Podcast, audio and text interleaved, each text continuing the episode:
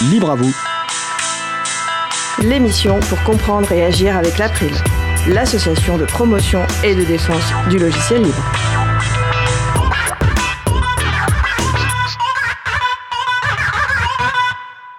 Bonjour à toutes, bonjour à tous. Pour le sujet principal de l'émission du jour, nous accueillons J et Pouillou de l'association Framasoft qui nous donneront de nouvelles justement de Framasoft. Avec également au programme la chronique Le libre et la sobriété énergétique de Vincent Calam et aussi une interview d'Eve, nouvelle recrue du groupe Transcription de l'April. Nous allons parler de tout cela dans l'émission du jour.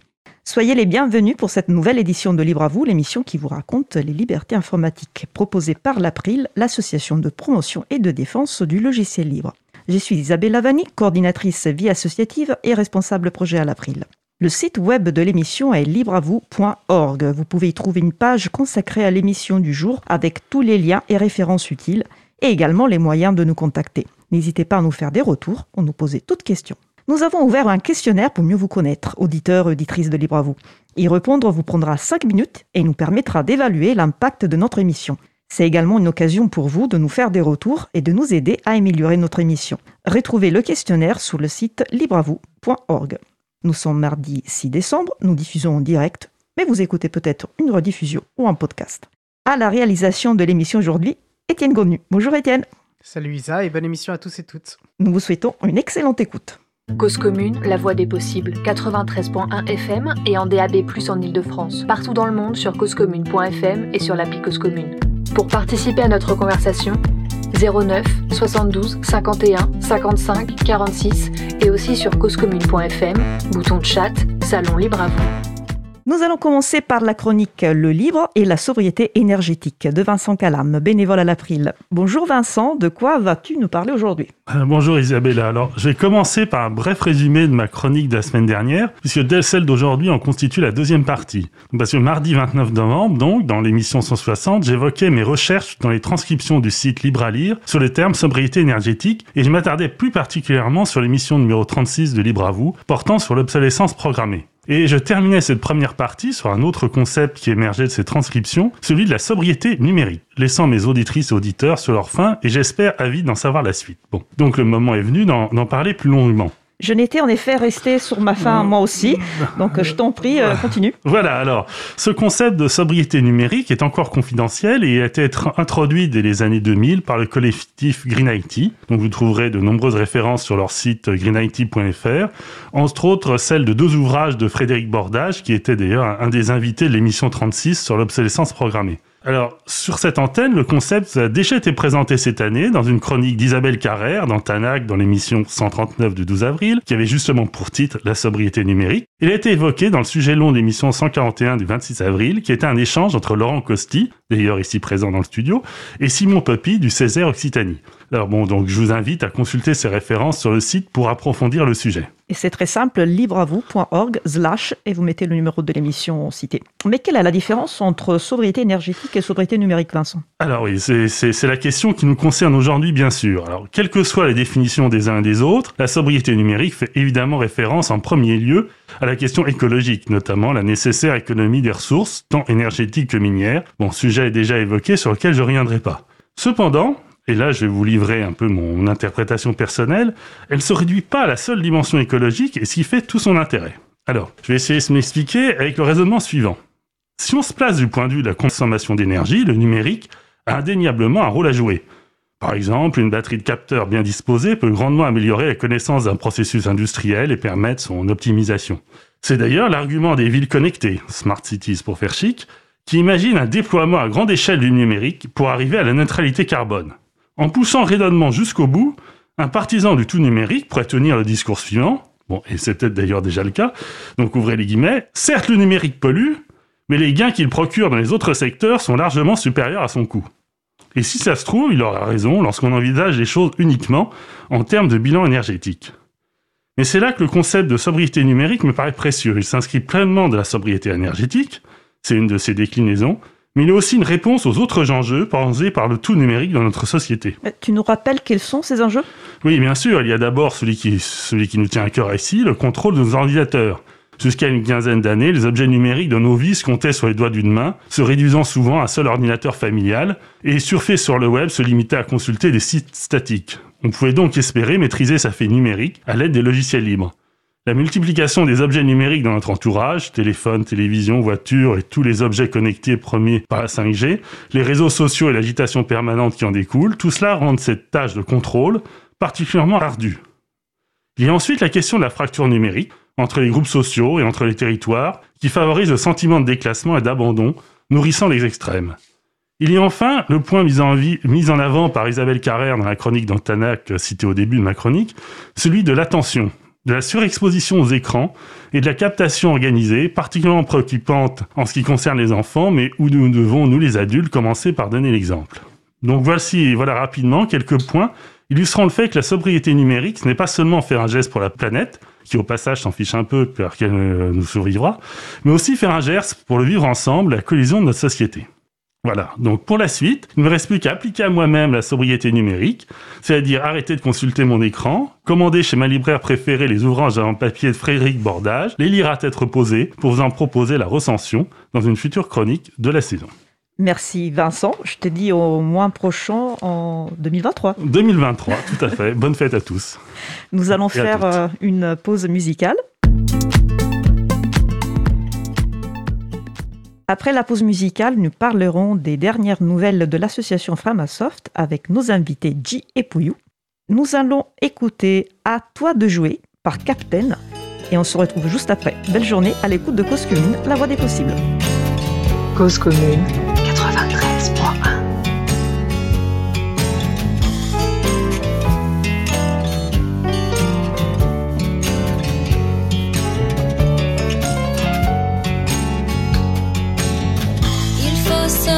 à l'évidence, les dés sont jetés à l'avance, les jeux sont faits.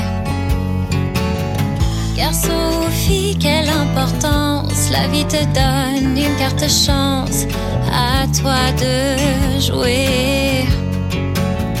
Sur l'échiquier, être la reine ou le roi. Ça, tu sais, on ne choisit pas,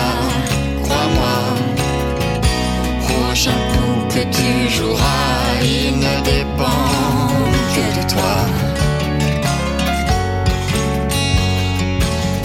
Il faut apprendre à te défendre, à ne pas te laisser surprendre par l'adversaire. Celui qui te met dans des cases, qui de ses convictions t'écrase, te met à terre. Dans ta main tu es la dame ou le roi, ça tu sais, on ne choisit pas, crois-moi. Mais la prochaine carte qui tombera, elle ne dépend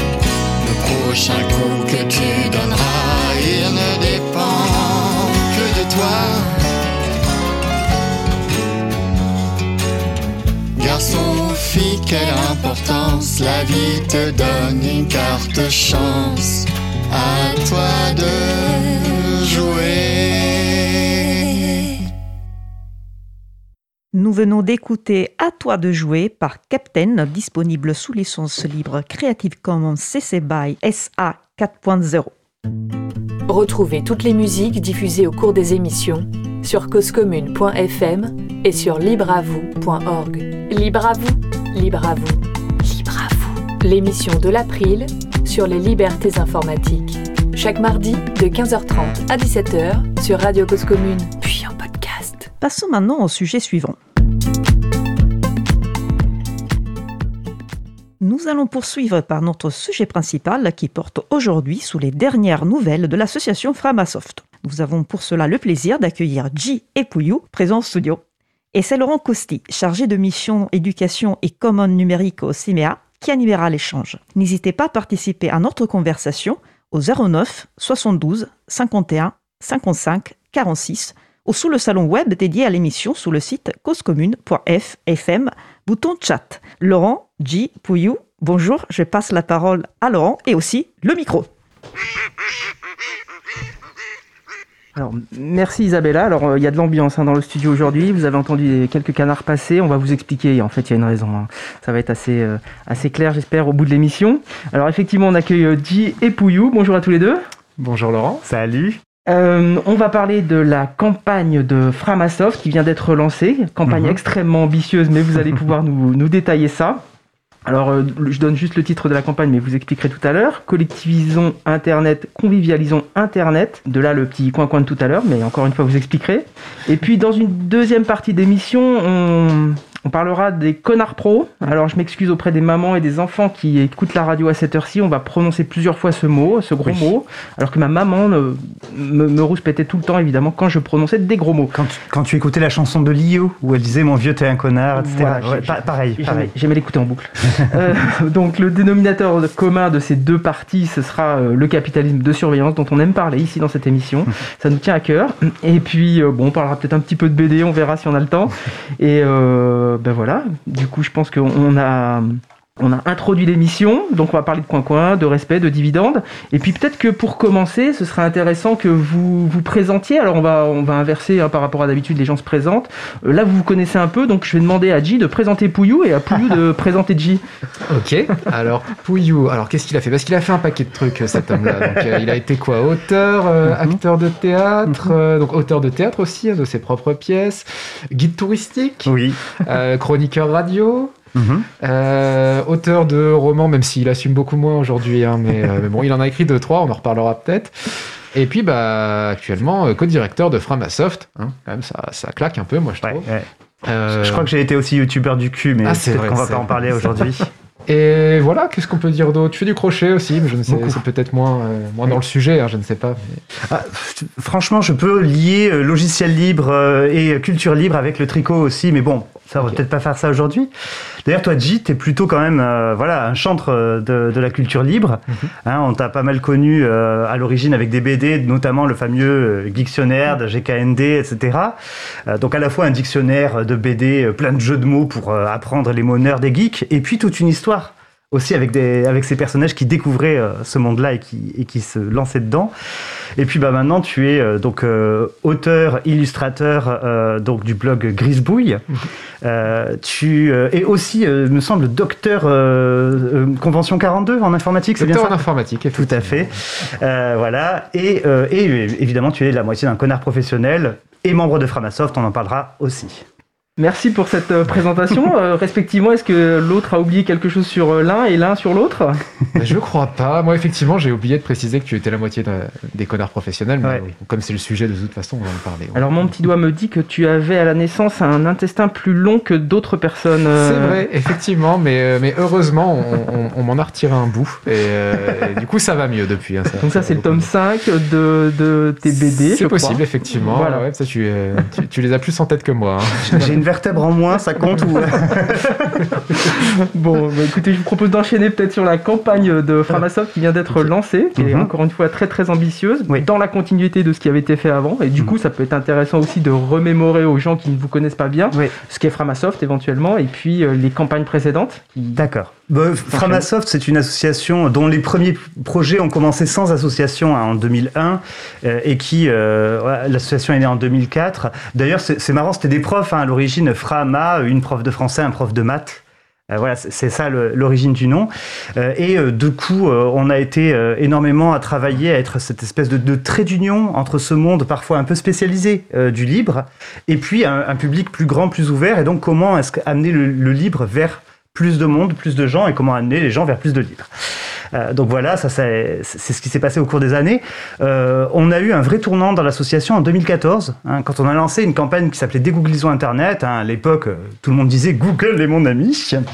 Voilà, et donc on a commencé à informer sur les dangers de la, centralisation de, tous nos usages Internet sur les plateformes, les GAFAM, hein, Google, Apple, Facebook, Amazon, Microsoft, à proposer des alternatives, hein, tous les services en ligne qu'on a aujourd'hui sur dégooglisons-internet.org.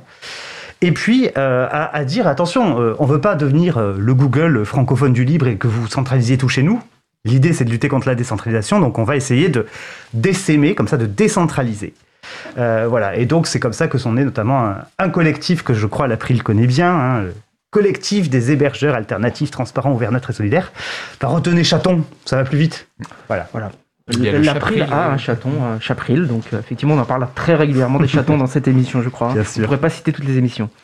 Voilà. Et, et du coup, on a continué. euh, donc, au départ, vraiment, Dégooglisons Internet, vraiment s'adresser aux individus.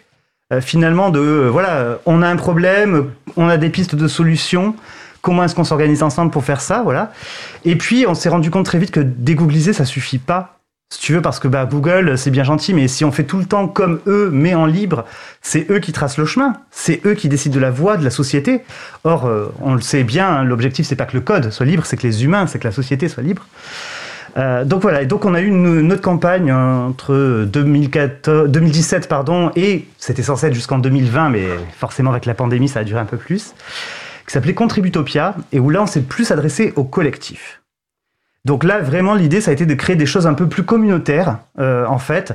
Euh, donc ça va être évidemment euh, bah, continuer la communauté des chatons, mais ça va être aussi travailler sur des outils fédérés hein, qui permettent à des communautés de se créer, comme Peertube ou Mobilisons. Merci Pouillou. Voilà. Euh, du coup, dans l'histoire, j'aurais bien aimé savoir, parce que ça me tient à cœur, euh, quand est-ce que vous avez demandé l'agrément éducation populaire et quand est-ce que vous l'avez obtenu? C'était pendant Contributopia, il me semble. Ouais, ouais, ouais, alors-. De mémoire, ouais, ça doit être 2017 à peu près, sachant que c'est un agrément jeunesse et éducation populaire de hum, Rhône-Alpes, Lyon, c'est ça, c'est Rhône-Alpes. hein? Je, je Oui, suis nul en géographie, j'ai un ouais. diplôme de guide Ah oui. touristique, donc je suis nul en géo.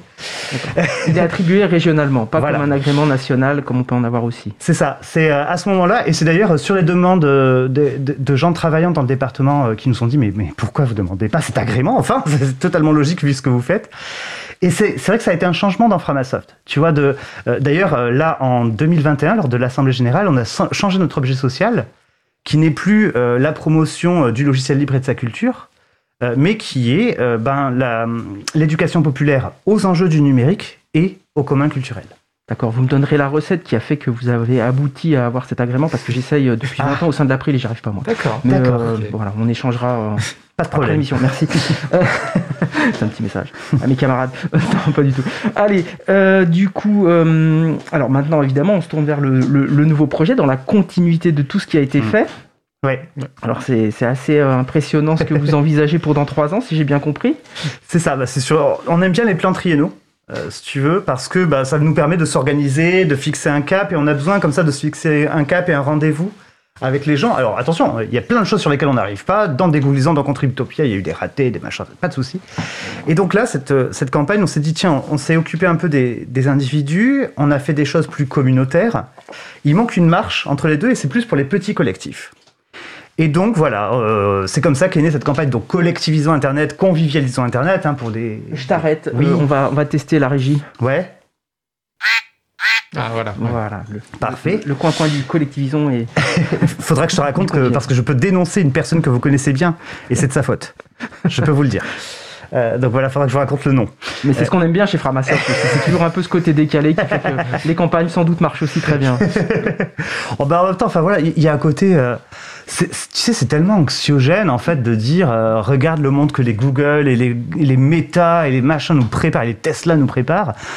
C'est- si on prend pas de la joie, si on se dit pas, mais en fait, voilà moi le monde qui me fait sourire, voilà celui qui me fait briller les yeux, voilà là où je veux aller, bah c'est dur quoi. Et, euh, et j'en profite d'ailleurs pour euh, faire la transition avec la suite. On va peut-être parler du manifeste, mais donc Ouais. on, a, on a publié notre manifeste euh, pour afficher vraiment nos valeurs. Enfin, parce que quelque chose finalement qu'on n'avait jamais fait, même si on pensait que c'était évident pour pas mal de gens. Puis on, en faisant quelques enquêtes, on s'est rendu compte que pas forcément. Et dans ces valeurs, il y en a une qui est de ne pas se prendre au sérieux. Ça Ouais. fait vraiment partie des choses qu'on affiche. Euh, Mm. On avait fait un truc qui s'appelait Framaprout aussi à un moment. Voilà, c'était. euh, Oui, Pascal Gaston aime beaucoup, euh, aime beaucoup me le montrer, euh, effectivement. hein. Donc un site internet sur lequel, en cliquant sur l'extension, euh, tout le mot, par exemple, Premier ministre, président, est remplacé par Prout. C'est bien ça? C'est ça, ça. On a. Emmanuel Maprout. euh, Le, le proutidant, euh, le premier mi-prout, mini, Ouais, le premier mini-prout, pardon. Enfin voilà. C'est vraiment quand tu lis les actualités avec cette extension hein, qui ça, marche ça détend, très hein. bien. ça détend. Ouais, non, ça je reconnais que ça détend, ouais. Et voilà. Et, et- et d'ailleurs, c'était, c'est- assez marrant parce que tu vois, quand on commençait à faire un tweet un peu revanchard, un peu machin, je, je me rappelle, j'avais, euh, j'avais euh, raillé, euh, le, je, je sais plus, l'amicale des amis de Microsoft, je crois, qui, on, qui on nous a montré hein, sur Twitter, qui donc avait un Framalink, donc un raccourcisseur d'URL Framasoft, sur leurs slides. Euh, donc euh, du coup, je les ai raillés en disant mais mince, Microsoft, ils peuvent pas vous offrir un raccourcisseur d'URL, je crois qu'ils ont les moyens quand même. Et là, il y a des gens qui se sont dit oh, mais je pensais que vous étiez beaucoup plus sérieux que ça, dites donc. Mais, mais vous c'est juste que vous ne nous connaissez pas. Regardez, Framaprout, c'est nous. Voilà. Et euh, ouais. Enfin, du coup, c'est ouais, ces valeurs-là, c'est vrai que c'était important pour nous de, de les afficher. Merci. Alors effectivement, euh, c'est vrai qu'on pense, euh, enfin, en tout cas, parfois c'est un poids dans les associations de se dire oui, il faut réaffirmer nos valeurs, réécrire notre Mm. projet, etc. C'est, c'est, ça dépend évidemment dans, dans, dans enfin, où est-ce qu'on se situe dans l'histoire de l'association, mais c'est finalement des, des étapes qui sont primordiales pour euh, fixer à un moment donné euh, l'état dans lequel on est et, et là où on veut aller. Donc, euh, je Tout à trouve que fait. c'est, c'est chouette de pouvoir euh, pouvoir afficher ça aussi à l'extérieur, hein, parce que ça. Et, là, tu vois, sur, sur, sur Internet, enfin sur les trois ans qui nous attendent, hein, donc de 2023-2025, à la fois, euh, on veut pas jeter le, le passé, on va continuer. Là, on a 16 services des Googlisons, on, bien, on compte bien euh, continuer à, les, euh, à travailler dessus et voire même à les améliorer. Euh, on a euh, voilà des logiciels que nous développons comme PeerTube ou Mobilisons pour faire une alternative euh, à YouTube d'un côté et aux événements groupe Facebook de l'autre. Euh, ça aussi, on, veut- on va vraiment continuer. Mais derrière, on veut faire de nouvelles choses aussi. On veut se lancer de nouveaux caps. Et donc, euh, ben, cette nouvelle campagne, c'est quatre projets. À chaque fois, l'objectif, c'est vraiment d'arriver à outiller des collectifs, et pas n'importe quel collectif, plutôt des petits collectifs et des collectifs, en fait, militants euh, on- ou alter. On ne sait jamais trop comment les définir, mais il y a plein de monde, euh, des petites associations, on en connaît plein, et on est d'ailleurs dans une, euh, là, euh, qui euh, essaie chacune et chacun de, de nous offrir une petite bulle d'oxygène dans ce monde envahi par le capitalisme, capitalisme de surveillance. Donc Alors, voilà. je, je me permets de rappeler qu'effectivement, en France, c'est 1,5 million d'associations et 90% d'entre elles sont sans salariés. Tout à fait. Donc on, voit très vite euh, à qui vous vous adressez et C'est ça. ça fait une quantité d'associations effectivement qui ont besoin de structurer leur système d'information. C'est ça, et, et qui en général n'ont pas de solution, euh, ne savent pas chercher des solutions parce que c'est- complexe de, de- de choisir des outils numériques et tout ça, et donc ils vont tomber dans du Google Workspace, du, des choses comme ça, qui est euh, euh, qui a en tête d'affiche un peu partout, qui est gratuit, etc. Donc ça, ça va vite tomber là-dedans. Donc comment trouver, euh, faire en sorte que ces associations à la fois aient des outils ben, à la hauteur de leurs valeurs finalement, qui correspondent à leurs valeurs, et en même temps euh, qui leur permettent de faire un meilleur travail, de le faire plus sereinement, euh, parce que bah, nous, on a bien envie euh, d'aller vers le monde qu'elle nous dessine. Alors peut-être que J peut, peut nous expliquer les quatre, les quatre axes de, de ce projet là qui se dessine pour les trois ans à venir. Ah, alors les quatre, je sais pas, mais je vais déjà commencer par Framaspace en tout cas. Donc Framaspace, c'est euh, donc effectivement c'est voilà le point dont parlait Pouillou, c'était bah une asso, une petite asso comme ça qui n'est pas spécialement euh, calée en informatique, euh, bah va spontanément quand elle va avoir besoin d'outils informatiques se tourner vers ce qu'elle connaît. Euh, ça va souvent être du Google Doc pour stocker des choses, enfin Google Drive pour stocker des choses, euh, du Google Agenda, enfin voilà, ou, autre chose qui est pas forcément Google, mais qui est rarement du libre décentralisé comme nous on aime. Et du coup, l'outil principal qu'on a décidé de mettre en avant, alors c'est pas un outil parfait et on le sait, c'est aussi pour ça qu'on va investir dedans, c'est Nextcloud, euh, donc qui est, euh, alors, on va encore le, prendre dans le sens alternativa, mais disons que c'est entre guillemets une alternative à Google Drive. On va dire que c'est un logiciel qui à la base sert à stocker des fichiers de manière partagée, Mais il y a plein, plein, plein d'autres choses dessus. Maintenant, notamment, il y a un agenda qui fonctionne très bien, carnet de contact, il y a même des suites bureautiques collaboratives qu'on peut mettre dessus. Et du coup, l'idée, c'était de se dire, bah, alors on avait déjà euh, fourni une sorte de, de solution Nextcloud pour tout le monde, comme on le faisait avec des Google Internet, ça s'appelait euh, Frama Drive. Oui, tout pense, à fait. ouais. Et le gros problème avec ce genre de projet, c'est que bah, si les gens se mettent à stocker beaucoup de choses dessus, ça prend vite beaucoup de place et ça coûte relativement cher quand même d'avoir des gigas et des gigas comme ça euh, d'espace, surtout si on veut avoir un peu de redondance pour que ce soit, voilà, pour être sûr que les gens ne perdent pas leurs données, euh, bien sûr. Et du coup, bah, là, on a fait le choix euh, de fournir des instances Nextcloud de manière euh, limitée. C'est la première fois qu'on fait un barrage à l'entrée, un barrage filtrant hein, à l'entrée. Donc, on, alors je sais plus c'est quoi l'objectif final, mais là, pour le moment, on va ouvrir 250 euh, comptes, Alors, ça, c'est d'ici la fin de l'année. 250 instances, pardon. Voilà, 250 instances. euh, sachant qu'on soit bien d'accord, hein, ces instances-là, c'est euh, pour à chaque fois une association. Donc c'est une instance de groupe. Euh, Qui, qui, chaque instance peut avoir jusqu'à 40, je crois. c'est 40 euh, gigas et 50 comptes. Ouais, j'allais dire 40 comptes, mais non. ok. c'est l'inverse. c'est ça, voilà. Et donc ça, c'est le, donc c'est le premier point. Donc c'est Framaspace. Donc ça, on a Attends, ouvert des. ju- ouais, juste donc vas-y. 250 d'ici la fin de l'année. L'objectif, euh, voilà, ce serait 10 000 d'ici 2025. Donc d'équiper 10 000 assos d'ici 2025. Si on y arrive, on sera hyper fiers. Voilà. Et du coup, bah là, on a commencé à ouvrir les inscriptions. Inscriptions euh, qui sont, du coup, avec vraiment un formulaire d'inscription où les assos doivent expliquer qui elles sont. Hein. Euh, alors, a- c'est un peu automatisé si vous mettez le numéro de l'asso. Je sais plus comment ça s'appelle, c'est pas le SIRET, mais c'est un truc du genre. euh, RNA, je crois que c'est le registre Oui, national tout à fait. Tout à fait. on, on- c'est- ça peut être très rempli en chopant les, les informations là-dessus. Euh, et après, bah, en fait, c'est nous qui allons euh, juger. hein. donc, c'était une décision pas facile à prendre quand même, de Ouais, se dire qu'on ouais. allait euh, être un peu. euh, bah, en- on est quand même un peu en capacité de décision sur d'autres structures, ce qui pose de toute façon des questions en termes de, de, j'ai envie de De dire choix démocratie, Mais ouais, ouais, enfin voilà, c'est. Mais euh, bah voilà, on s'est dit qu'on n'avait pas le choix, on peut pas accueillir tout le monde. Et du coup, c'est aussi une des raisons pour lesquelles on a publié notre manifeste, pour lesquelles on affiche plus nos valeurs, c'est de dire, bah, nous, on veut bien accueillir les gens qui partagent nos valeurs, en fait. Et, mais, et, et- et pas que, c'est que, euh, enfin, d'une part, en effet, il y a cette question des valeurs, tu vois, mais il y a aussi dans, dans les critères, euh, dans les choix, euh, typiquement, euh, on, on essaie de faire de cette faiblesse une force de ne pas pouvoir accueillir tout le monde en se disant, mais en fait, non, il faut favoriser la décentralisation. Euh, si vous êtes par exemple une entreprise, une scope, etc., très probablement, vous allez avoir déjà des offres qui existent, des, des, chatons qui sont aussi des scopes, etc., qui peuvent vous accompagner. Euh, vous allez avoir des choses comme ça. Si vous êtes une plus grosse association que 50 membres, vu que nous, on est limité à 50 comptes, là aussi, il y a des solutions qui existent, notamment euh, chez les hébergeurs des chatons ou, ou dans l'info hé- hébergement libre. Donc finalement, on essaie vraiment de dire quelle est notre place dans ce système. Et, et notre place, bah, encore une fois, c'est cette première marche euh, à l'entrée, porte d'entrée vers le libre, pour que des personnes qui n'y avaient pas accès jusque-là, qui n'avaient pas les moyens, y aient accès. En fait, et que derrière, euh, eh bien, elles s'intéressent de plus en plus à Nextcloud et que si jamais à un moment donné elles ont les moyens, etc., elles puissent aller migrer vers d'autres qui euh, proposent ces services peut-être de manière payante. Donc globalement, c'est quoi les critères pour être reçu euh, sur les 250 premiers comptes? Et puis après plus, plus, plus tard les, les 10 000 autres, c'est quoi? Il faut il faut pas de salariés? Si, on peut en avoir Si. 3, 4, 5. euh, Bah, voilà, c'est- ouais, plus des questions bah, de, donc de nombre de, de membres et de, et de Mhm. besoins, de, d'objets de l'association. d'objets de l'association, de budget annuel. Enfin, je sais pas, si, si vous avez un budget annuel comme celui de Framasoft, euh, bah, 600 000 euros, vous avez les moyens de, Oui, oui, tout à fait. Tout à de fait. vous payer de l'infogérance à un moment donné. Enfin, voilà. Donc, c'est- voilà, ça va être des questions comme ça, en effet. ouais. D'accord. Ok. Donc ça éclaire euh, ce projet-là. Mhm. Effectivement, c'est ambitieux. Euh, et Alors, puis, on peut passer au projet suivant, si tu veux ou Oh, tu bah, je t'en prie. Non, non, vas-y, vas-y, je t'en prie, on a. Eco Network, donc ça c'est alors Eco, je me souviens plus ce que ça veut Alors, dire. Ethical, Common, Humans and Open Source Voilà. Network. Donc c'est un rassemblement, euh, alors je sais pas si on dit juste association ou structure de, de l'éducation Oui. populaire, on va dire, euh, à l'échelle européenne cette fois. Donc euh, c'est, on a une première Rencontre, voilà, rencontre, séminaire ouais, en janvier, c'est ça. Mhm.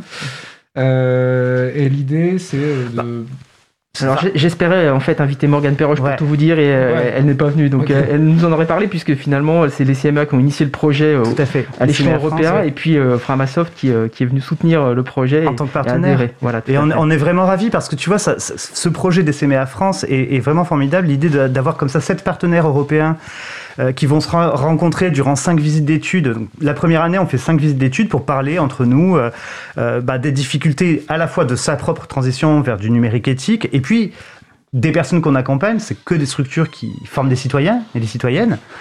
Voilà, comment est-ce qu'on accompagne ces personnes vers plus de numérique éthique? Et on, va échanger donc sur nos pratiques, nos difficultés, nos circonstances. Et puis la deuxième année, on va essayer de mettre tout ça dans des communs et des ressources qui puissent être utilisées par d'autres. Et tu vois, le fait que les CMA nous offrent cette possibilité euh, de sortir de notre bulle franco-française et francophone, c'est formidable parce que ben, moi je ne sais pas quelles sont les lois euh, euh, sur le numérique et sur l'hébergement en Croatie. Euh, J'ignore totalement s'il y a un réseau de chatons en Italie et s'il y en a un, pourquoi est-ce qu'on n'est pas en contact? Donc il y a des choses comme ça. Il y a des choses qui se passent en Allemagne aussi. Ça par contre on le sait avec Mobilisons qui sont hyper intéressantes. Et, et tout ça va vraiment permettre d'essayer de se rencontrer, d'échanger et de trouver euh, les astuces qui marchent chez l'un et pas chez l'autre et pourquoi. Mobilisons, tu rappelles ce que c'est pour les personnes qui ne connaîtraient pas? C'est pour organiser des événements. Euh, donc, euh, j'allais encore dire une alternative. Ah, mais ne parlons même pas de ce à quoi c'est une alternative. Ça, voilà, ça permet d'organiser des événements et notamment, il y avait euh, l'idée de pouvoir, euh, de se dire que un des problèmes avec euh, les réseaux centralisés, c'est que on pouvait euh, te bah, profiler ton comportement et qui tu étais euh, en voyant tous les aspects de ta vie. C'est-à-dire que tu peux avoir des événements professionnels, des événements associatifs, et ça pouvait être un petit peu gênant euh, si euh, professionnellement tu es dans une boîte, mais que tu euh, participes, je ne sais pas, Extinction Rébellion, quelque chose comme ça. Bah, peut-être que dans ta boîte ça n'est pas très bien vu. Et du coup, Mobilisons, c'était aussi l'idée de se dire, bah, tu peux avoir plusieurs identités aussi sur Internet. Et peut-être que si tu participes à un événement euh, justement de euh, quelque chose qui est militant de manière un peu euh, hard, on va dire, sur les questions écologiques, bah, ça ne concerne, ça ne regarde peut-être pas ton employeur, et du coup, ça, ça, ça permettait comme ça de séparer un peu les choses. Et comme à peu près euh, tout ce qu'on essaie de faire maintenant, que ce soit euh, bah, Mastodon, c'est pas nous qui l'avons fait, hein, mais euh, Mastodon, euh, PeerTube, tout ça, et bah, c'est décentralisé, fédéré, voilà. Voilà, histoire qu'encore une fois, plutôt que de créer un gros géant, on fait tout un réseau de petits, c'est Ouais, vachement plus efficace et c'est Internet comme il aurait dû être depuis, le- comme il aurait dû Oui, rester. c'est en fait. l'utopie initiale d'Internet, Oui, hein, la décentralisation, et chacun porte une responsabilité et une Mm. part de- de- de- d'entretien de, ce, ce réseau-là. Euh, merci à Eugène Rochko au passage pour avoir développé Tout Mastodon, on en profite hein, puisqu'on évoque Mastodon. Tout à fait. Euh, alors, peut-être que, oui, on vient de parler un peu de décentralisation. Ouais. Euh, bah, il reste encore deux axes dans, Ouais. le, dans le projet. Tout à fait. Il y a notamment, bah, on a parlé de PeerTube, donc euh, qui est euh, comme Mobilisons fédéré, décentralisé, mais pour faire des plateformes alternatives à YouTube, donc enfin ou à Twitch, ou on, s'en fout, pour faire de la vidéo, ouais. alternative en fait. Et euh, du coup, encore une fois, plutôt que de faire un géant, euh, bah, on fait plein de petits comme ça. Euh, PeerTube marche de mieux en mieux. Euh, Il y a vraiment, enfin voilà, on est à plus de 1000 euh, serveurs PeerTube, 1000 plateformes dans la fédération, quasiment un million de vidéos. Je crois que je regardais hier, on était à 859 000 pour les instances qui publiques. Hein, qui, il y en a qui ne disent pas. Donc, Et, et, et PeerTube, ce qui est très important, c'est que nous, on, enfin, on pense, je sais pas si c'est une loi euh, qui, est, qui est vraiment vérifiée, mais que c'est quasiment la seule manière dont on peut espérer en fait faire quelque chose, une, une alternative crédible à des grosses plateformes comme YouTube, Dailymotion et compagnie, parce que la vidéo, c'est un truc qui bouffe euh, de la bande passante, du 10, c'est énorme. Et le gros avantage de PeerTube, c'est que ça fonctionne, non seulement c'est décentralisé, mais ça fonctionne en pair à pair. C'est-à-dire que si vous regardez une vidéo sur PeerTube et que quelqu'un regarde la même vidéo, bah en fait, vous allez aussi lui transmettre des morceaux de vidéo et donc le serveur central sur lequel sont stockées les vidéos ne va pas euh, tomber dès qu'il va y avoir 1000 personnes dessus. Alors, on n'a pas fait des tests de, aussi gros. il y en a quelques-uns. On, on- on est en train justement hein, d'essayer de faire de plus en plus de tests, euh, voilà, sur, sur le passage à l'échelle. Mais vraiment, l'idée, c'est en effet de démocratiser euh, le fait de pouvoir faire une plateforme de vidéo. Que pour pouvoir faire une plateforme de vidéo, vous n'ayez pas besoin d'avoir les moyens de Google ou d'Amazon. Exactement.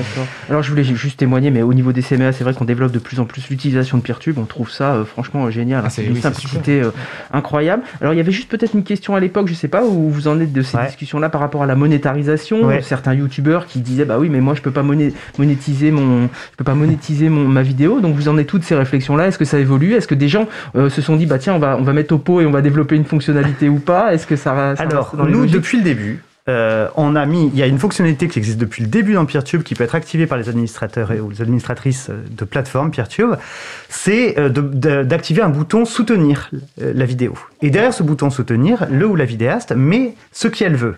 C'est-à-dire que tu peux mettre, bah, pour me soutenir, voici, je sais pas, mon PayPal ou mon RIB, ou pour me soutenir, envoyer une carte postale de chaton mignon à ma grand-mère, voici l'adresse.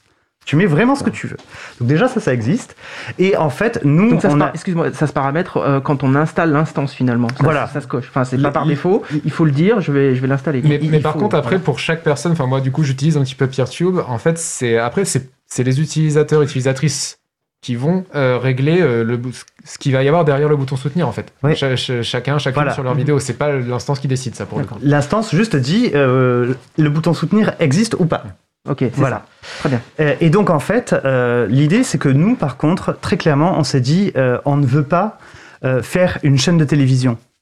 Si tu regardes bien ce que fait YouTube, par exemple, il y a à la fois la plateforme de diffusion de vidéos, mais il y a aussi un algorithme éditorial, donc une éditorialisation comme une rédaction dans une télévision. Il y a aussi une régie publicitaire comme dans une télévision. Et en fait, on a un bouquet de chaînes de télévision. C'est la télé 2.0 Ouais. Si tu veux. Et donc nous, on s'est dit, mais non, on veut juste faire un outil technique euh, parce qu'on va pas tout faire. Et donc le problème de monétisation, le problème de financement de la création culturelle, qui est un véritable problème, on n'a pas les épaules de s'y attaquer, on a les épaules de s'attaquer à la solution technique. Alors, il y a des gens qui ont commencé à faire des choses, à à essayer de faire des choses et tout ça. Euh, sauf que voilà, bah, c'est des choses, c'est des gens qui sont plutôt des fachos euh, de l'alt-right américaine, euh, qui ont essayé de faire des trucs à base de crypto merdouille là. Franchement, moi, ça m'excite pas une seconde. Vous en m'en dans la deuxième partie, j'imagine. Voilà, comment te dire que. Mais, mais c'est marrant, hein, on voit bien que les valeurs euh, euh, se transcrivent dans les, dans les outils, quoi, hein, très clairement. Donc ça me va pas. Mais euh, ça veut pas dire que cette question, elle doit être euh, évacuée. Ça veut dire juste que ça n'est pas nous qui allons euh, la prendre sur nos épaules parce Oui, que vous nous ne avez, déjà, euh, vous avez quatre projets là bien ambitieux pour les trois années à venir. euh, C'est d'accord. Et sachant que le projet autour de PeerTube, c'était de vraiment répondre à la question, mais euh, maintenant qu'il y a beaucoup de monde qui s'en sert, qui l'utilise, qui partage, mais elles sont où les bonnes vidéos sur PeerTube? On nous le demande souvent. Alors, on a le moteur de recherche, hein, c'est piasearch.org, Ouais. euh, voilà. Mais quand même, euh, ça c'est piasearch, tu sais pas forcément ce que tu veux rechercher, euh, voilà, quand tu veux voir des vidéos. Et donc là, on va essayer de faire un site vitrine euh, de PeerTube euh, en disant, bah, en fait, nous, si on bosse sur PeerTube, c'est parce qu'on rêve euh, de vidéos, on rêve de plateformes vidéo et tout ça. Bah, donc, euh, montrons euh, ce pourquoi on travaille. Il y a déjà plein de belles vidéos qui sont partagées, montrons-les. Euh, voilà, et surtout en les montrant, l'idée c'est de montrer comment est-ce qu'on peut faire de la curation avec PeerTube, que d'autres puissent copier ces recettes-là. Et le, le- on n'a pas encore commencé hein, sur Peer.tube, on commencera en 2024 je pense, mais il y a aussi un une envie de- d'essayer de, commencer à faire communauté, En fait, avec d'autres euh, instances, d'autres plateformes PeerTube qui font déjà de la curation.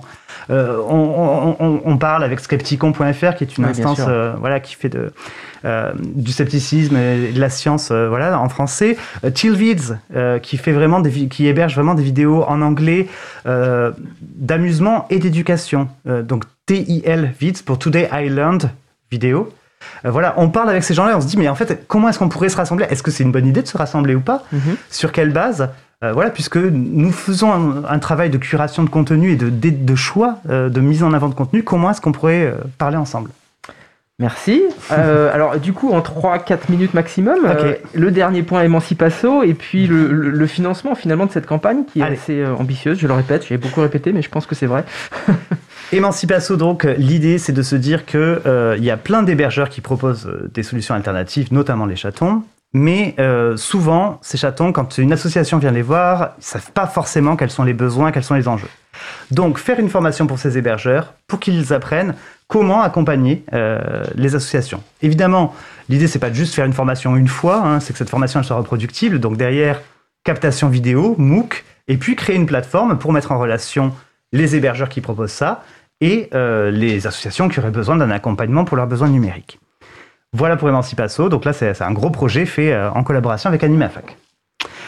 Voilà. Et Alors- euh, du coup, bah, sur le financement de la campagne, on est en train, donc on est en pleine campagne de financement et on est arrivé au tiers ce matin. Donc on a euh, 65 000, euh, 66 000 euros donc sur les 200 000 euh, qu'on espère avoir d'ici fin décembre.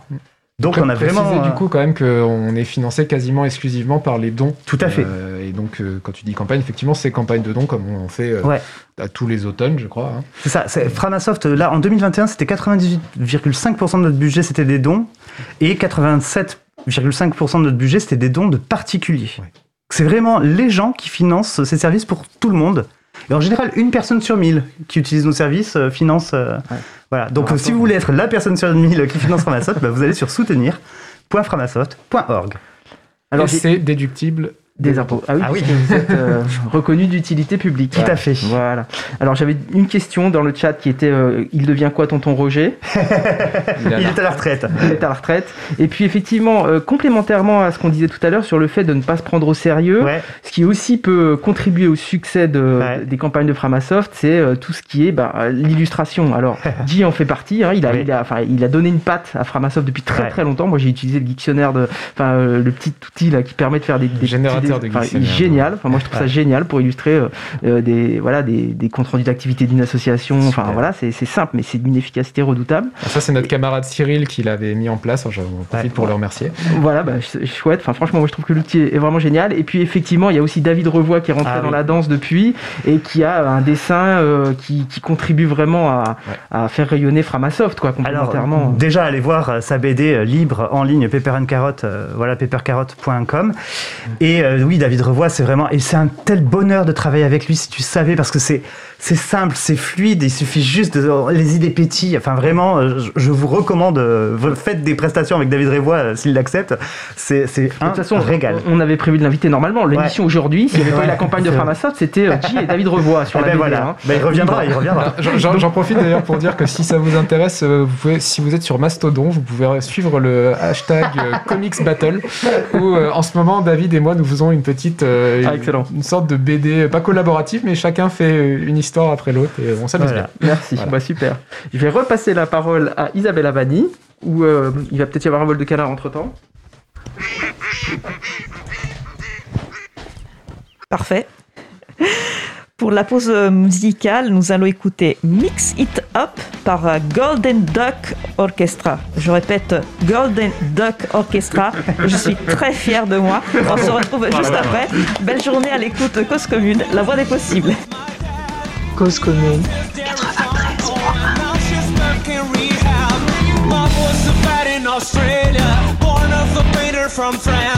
Grandma grew up in Colombia and understood Grandpa once. My first love was Italian. She used to drink from a cup. She was always with saucepan and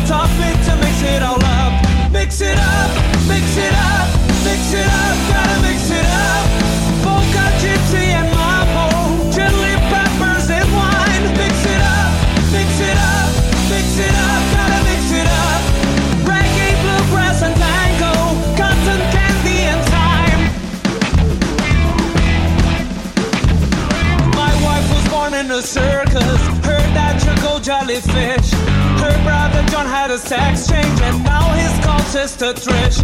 Uncle Mohammed was German. He played guitar in Tibet. Cousin Sarah went bonkers, and now she's stripped on the net. My second love was Brazilian. She used to drink from a mug. She was always with a shaker and taught me to mix it all up. Mix it up, mix it up, mix it up, gotta mix it up. Polka, gypsy, and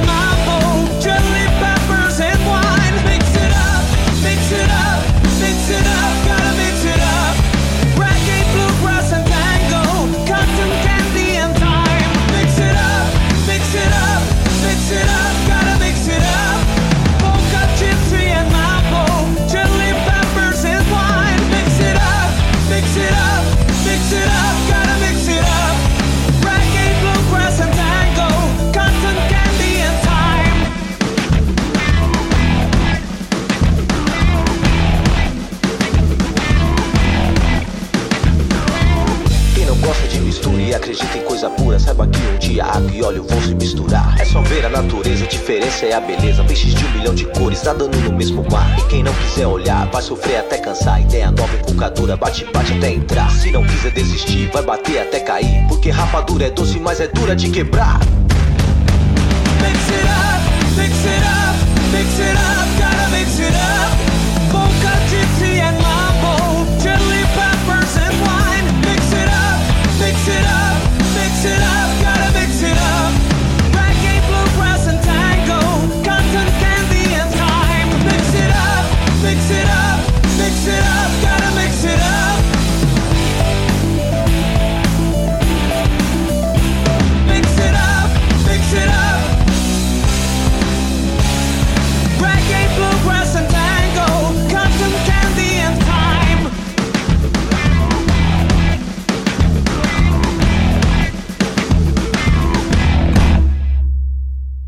D'écouter Mix It Up par Golden Duck Orchestra, disponible sous licence libre Commons CC BY 3.0. Retrouvez toutes les musiques diffusées au cours des émissions sur causecommune.fm et sur libreavoue.org. Libre à vous, libre à vous, libre à vous. L'émission de l'April sur les libertés informatiques. Chaque mardi de 15h30 à 17h sur Radio Cause Commune, puis en podcast. Avant de poursuivre avec notre sujet principal, je vous rappelle que nous avons ouvert un questionnaire pour mieux connaître notre auditorat. Y répondre vous prendra 5 minutes et nous permettra d'évaluer l'impact de notre émission. Et c'est également une occasion pour vous de nous faire des retours et donc de nous aider à améliorer notre émission Libre à vous. Retrouvez le questionnaire sur le site libreavou.org. Je suis Isabelle Vanni, nos personnes invitées sont J et Pouyou de Framasoft. Cette émission est consacrée aux nouvelles de Framasoft. L'échange est animé par Laurent Costi, chargé de mission euh, éducation et commande numérique au CMEA. N'hésitez pas à participer à notre conversation au 09 72 51 55 46 sur, sous le salon web dédié à l'émission, sous le site causecommune.fm. Bouton chat, Laurent, J et Pouillou, je vous laisse poursuivre l'échange. Et revoilà un vol de canard. Nous reprenons le sujet de l'émission donc sur la campagne de Framasoft et on va échanger après sur les, les Kaonars euh, Pro. Euh, alors tu voulais préciser tout à l'heure Pouillou un peu euh, l'origine du, du coin-coin, enfin expliciter un peu le coin-coin. C'est ça, si vous allez sur soutenir.framasoft.org, hein, n'hésitez pas. alors, alors, je- un, vous pouvez nous faire un tour, mais deux, vous pouvez voir un peu toutes les infos de ce qu'on vous a dit là aujourd'hui, toute cette campagne et ces quatre grands projets. Et si vous allez sur. Il y a un titre, il y a marqué Collectivisons Internet slash Convivialisons Internet. Et si vous regardez sur ce titre, vous avez un, un- petit canard ou un petit œuf. Et si vous cliquez hein, euh, là-dessus, c'est- clairement un easter egg, vous allez avoir la- l'autre version de cette page soutenir, qui est une version canard. Donc où la campagne s'appelle Coin Coin. Euh, voilà. Et tous les titres et toutes les citations changent avec des jeux de mots autour du canard. Et alors ça, c'est la faute à une personne que je vais dénoncer aujourd'hui parce que je n'ai pas peur, parce que je dénonce. Et en plus, attention, vous la connaissez bien, l'April, puisque c'est Bouquinette. voilà. En effet, euh, on cherchait le nom Notre de la nouvelle campagne. Voilà, nouvelle présidente de l'April. Félicitations à elle d'ailleurs. Euh, et donc, on, on cherchait le, le nom de cette nouvelle campagne. Alors on était là, ouais, le- on va parler des collectifs, tout ça. Donc, collectivisons Internet, c'est bien, ça va rappeler un peu la- l'action de dégooglisons et tout ça. Puis il y a quelqu'un qui disait, ouais, mais bon, en même temps, si on commence à nous dire le collectivisme stalinien, ça, c'est pas trop notre cam, c'est pas trop notre délire, quoi. Il y a convivialisons Internet. Alors, c'est vrai, mais du coup, c'est un petit peu moins, enfin, tout l'aspect un peu politique, la société dont on veut, c'est, à part si on connaît les outils conviviaux de Illich, mais pas beaucoup de monde ont la référence, c'est compliqué. Donc on échange là-dessus, puis Bouquinette, euh, dans la discussion par email, nous dit écoutez les amours, euh, je vous aime beaucoup, mais moi ces deux noms là, ils me font pas rêver quoi. C'est un peu long, et puis je sais pas, moi quand je suis sur un stand et que je parle des chatons, mais ça fait sourire les gens, et puis du coup bah, ils viennent et je leur parle du livre, et c'est trop cool. D'accord? Et là, j'ai fait une connerie. Je- non mais j'avoue, je connais Framasoft, je savais qu'il fallait pas faire ça, mais je sais pas. C'est vrai que tu dis que c'est Bouquinette, mais c'est quand même beaucoup plus de ta faute. Hein, D'accord, hein. ouais. Ouais, parce que sinon, si les slogans de Framasoft sont trouvés par l'April, ça va quand même pas, ça va pas le faire. quoi. Enfin, je veux dire, Non, mais les gens tombent. J'ai- répondu à Bookie, j'ai fait écoute, euh, c'était pour la blague et j'ai j'ai pas réfléchi qu'il faut pas blaguer avec Framasoft. J'ai fait écoute, Bookie vient pas me chercher, sinon le nom de la campagne c'est collectivisons internet slash convivialisons internet et le surnom c'est coin coin. Et je Tout pensais le monde a fait ouais, trop Voilà. bien. voilà. Et là, tu te retrouves dans la communication en disant purée, on a un projet, enfin voilà, il y a une ambition politique, un machin. Et là, coin coin, mais qu'est-ce que je vais faire avec ça? Voilà. Et donc, j'ai même été payé par Framasoft euh, et mes collègues à, la communication, Aurore, NJ, etc., Pig. euh, on a été payé pour prendre du temps pour savoir ben, comment est-ce qu'on appelle un groupe de canards. hein. Quand ils sont dans l'eau, c'est un radeau. Quand ils sont en l'air, c'est une troupe. hein. Voilà, merci euh, Internet. Mais voilà, c'était euh, voilà. Donc du coup, on fait plein de jeux de mots pourris à, voler dans les plumes des gafam et à se prendre le bec contre le capitalisme de surveillance. Ah bah là, c'est très clair pourquoi les coins-coins euh, traversent l'émission depuis le début. N'est-ce pas, euh, Étienne? Et alors oui, ce que j'ai bugué tout à l'heure, et en fait en anglais c'est a flock. F-L-O- Ah oui. F-L-O-C-K. Et c'est là-dessus que je me suis embrouillé euh, la question. Un dernier petit canard, euh, Étienne, avant de passer au, au connard pro? Dans le café. Merci. Alors c'est vrai qu'on voulait consacrer la deuxième partie de l'émission plutôt à, à ce que vous faites tous les deux, Mhm. complémentairement, très complémentairement finalement à ce que fait la, la campagne de Framasoft. Euh, sur, alors on, on retrouve ça sur le site connard.pro. C'est ça. Donc j'ai bien dit un gros mot. Hein. Alors ouais. je pouvais faire caonard pour les pour les enfants, mais euh, voilà. Donc connard.pro et essayer de nous raconter un petit peu la genèse de ce site-là parce que Alors, en fait, intrigue. c'est euh, à la base, ça vient. euh, J'ai dit qu'il toi assumait plus trop, mais mais, mais euh, Pouillot avait écrit euh, plusieurs bouquins. Le premier, euh, ça s'appelait Smart Are Dead, enfin Smart Are Dead, je sais pas comment on dit. Euh, et dans ce, ce livre, le, personnage principal est- se présentait comme connard professionnel ou ingénieur. Euh, en, en cela qu'il utilisait la malveillance comme source de profit. Donc euh, emmerder les gens pour faire de l'argent. Voilà. Ça n'arrive pas dans notre Et- monde heureusement. Non. Ne pensez donc jamais. Et euh, il m'est arrivé, j'étais, j'étais en thèse à ce moment-là, et, je me faisais la réflexion en étant dans une salle de classe où il y avait un, un écran de projection que s'ils avaient juste mis des murs blancs, ils n'auraient pas eu besoin d'acheter d'écran de projection. J'en ai parlé à Pouillot, on a commencé à délirer là-dessus, à se dire, mais est-ce qu'il n'y aurait pas des connards professionnels qui forcent les universités à mettre euh, des, des coloris dégueulasses sur les murs, tu vois, des trucs... euh, euh, Enfin, je sais plus ce qu'on avait mis. Vert, euh, moisi, Canard, vert euh, moisi, jaune vomi, jaune pisse, enfin voilà, truc comme Voilà. ça quoi. Et, et de fil en aiguille, on a commencé à se dire qu'on. Euh, moi, je faisais déjà des petits dessins. Bah, Pouillot était auteur. On s'est dit bon, bah, on pourrait, on, on pourrait faire quelque chose ensemble. Et on, on s'est dit qu'on allait faire le guide du connard professionnel. Du coup, donc le premier épisode est sur les écrans de projection. Tout à fait. Mais après, c'était très facile de trouver d'autres choses en fait. hein. Et, et les gens nous aidaient sur les réseaux sociaux. Ça, il suffisait d'utiliser, d'étudier un petit peu le marketing. hein. Je veux dire, l'ouverture facile qui ne s'ouvre pas facilement, c'est une vraie chose qui existe vraiment en marketing. Ça s'appelle le syndrome de l'huître.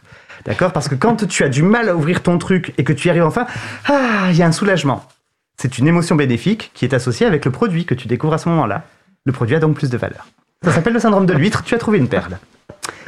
Je te- on, on- et, et vraiment, allez en école de commerce, hein, euh, vous allez voir. Donc ça c'est dans votre spectacle alors du coup puisque maintenant vous Alors, produisez presque un... Ça non. Alors euh, ju- juste, je, je- je- je finis rapidement sur la. Donc ça, c'était aux alentours de 2014-2015 qu'on a Ouais. fait qu'on a fait ce truc-là.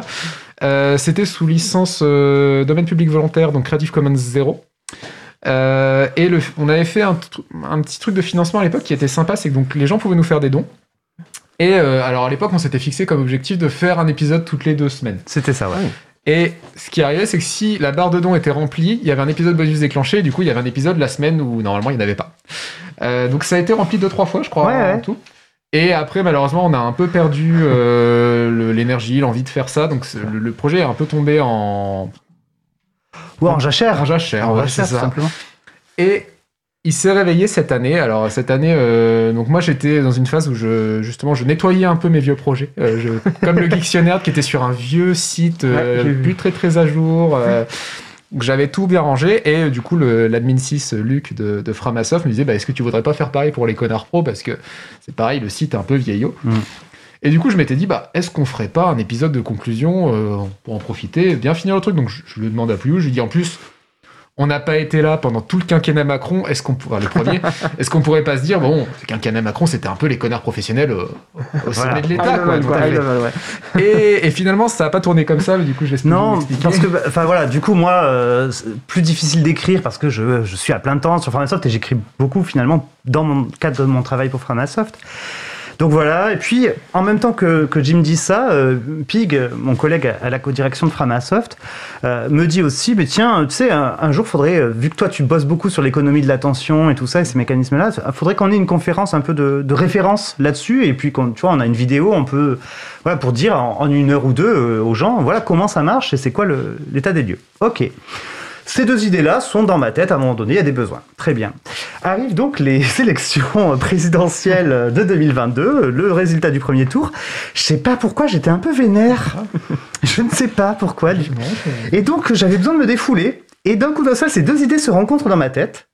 C'est-à-dire que plutôt que de faire une énième conférence euh, sur le capitalisme de surveillance et l'économie de l'attention en disant mais comment est-ce que c'est affreux ce qu'ils font euh, les géants du web, comment est-ce que le numérique euh, qui était un idéal magnifique, une utopie formidable, comment ils nous l'ont dévoyé par le, par le marchand et tout ça, le- l'espace marchand, c'est déprimant possible. Et si au contraire on faisait l'inverse, on disait mais vous savez quoi, on va vous expliquer Comment devenir des winners du capitalisme de surveillance Comment devenir des connards prof- vous êtes des- Nous sommes des connards professionnels, nous allons vous former, vous, bébé connards et bébé connasses. Voilà. Et donc repartir à l'inverse. Et ça, mais ça a été jubilatoire. Je me suis défoulé pendant une semaine sur mon temps Framasoft, hein, parce que Framasoft héberge le site desconnards.pro, enfin c'est un partenaire, euh, voilà, des connards pro. Et donc euh, j'ai commencé à me lancer dans un pad sur cette conférence et G est venu me rejoindre sur le pad et on a bien, bien, bien déliré ensemble.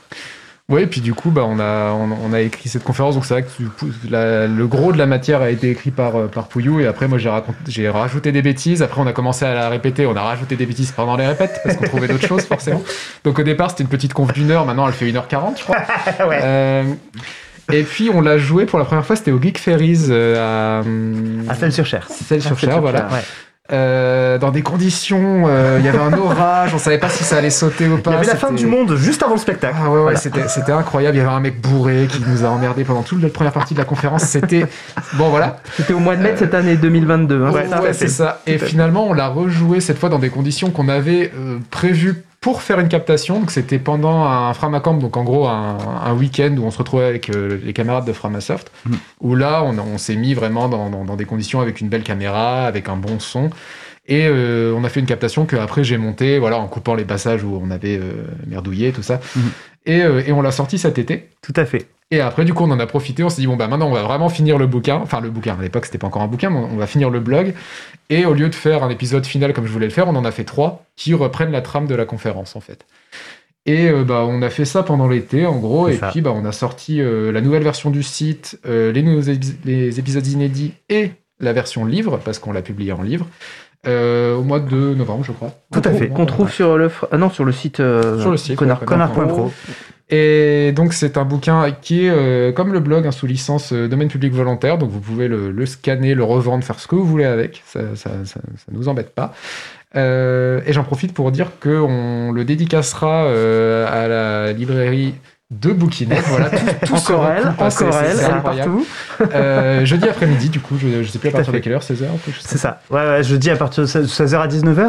euh, voilà. Et d'ailleurs, euh, là, en sortant de, de la radio, euh, on va donner la nouvelle conférence parce qu'entre temps, bah, on s'est rendu compte de plein de manières de l'améliorer, donc on l'a réécrite. Attention. Elle, elle est plus longue, mais elle est moins dense aussi parce qu'il y avait trop de choses. Donc, on a essayé de prendre plus de temps pour prendre plus de plaisir et que ce soit plus abordable pour les gens, en fait. Voilà, et moins pour les spécialistes.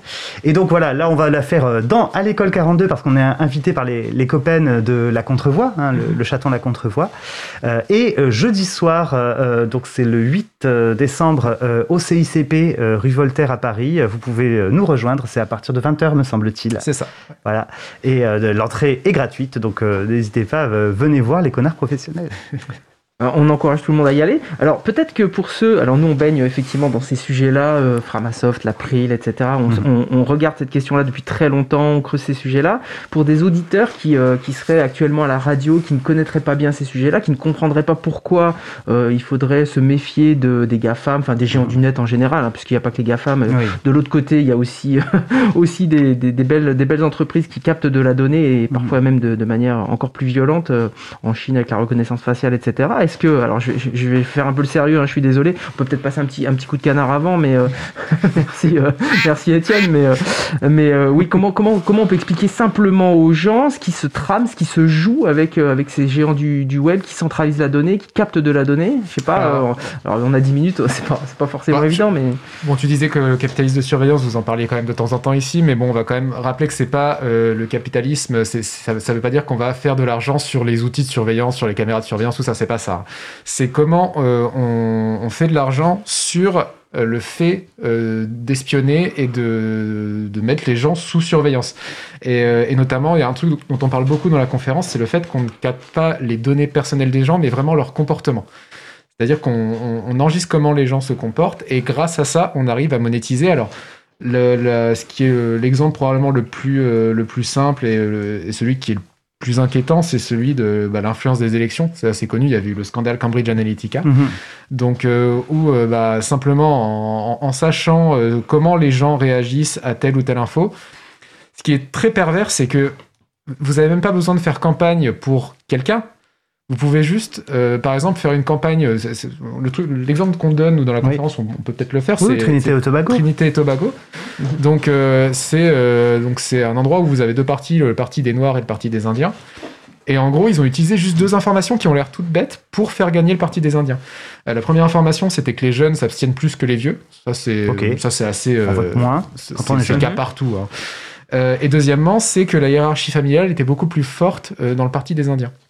Et du coup, ce Et ça, fait- là, là, ça y est, tu as gagné les élections, en Ouais. fait.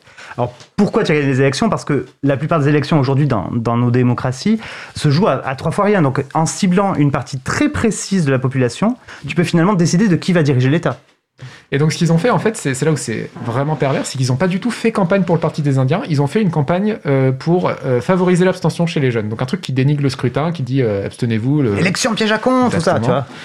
Mais comme la hiérarchie familiale est plus forte euh, chez les Indiens, et ben là, même si tu as dit élection piège à con, en fait, papa, maman te disent d'aller voter, donc tu vas. Ce qui fait que les Indiens se sont beaucoup moins abstenus que les Noirs, et du coup, ils ont gagné. Et Voilà. c'est vraiment un truc extrêmement pervers. De, de même, hein, pour euh, toujours Cambridge Analytica, donc en fait c'est SCL, hein, l'entreprise qui est derrière Cambridge Analytica, euh, pour l'élection de Trump, visait euh, énormément les personnes racisées qui auraient plutôt voté Hillary, mais pour qui Hillary n'était pas soit assez à gauche, soit assez au point sur les questions racisées, et il les visait pour que ces personnes restent assises le jour du vote dans leur canapé et n'aillent pas voter, comme ça s'ils ne votaient pas pour Hillary, Trump passait. Donc, ils ont favorisé l'élection de Trump, ils ont favorisé le Brexit, etc. Je vous recommande vraiment, euh, là, aller sur le blog des copines de Hacking Social. D'ailleurs, c'est Ouais. aussi euh, sous licence libre. hein, euh, voilà.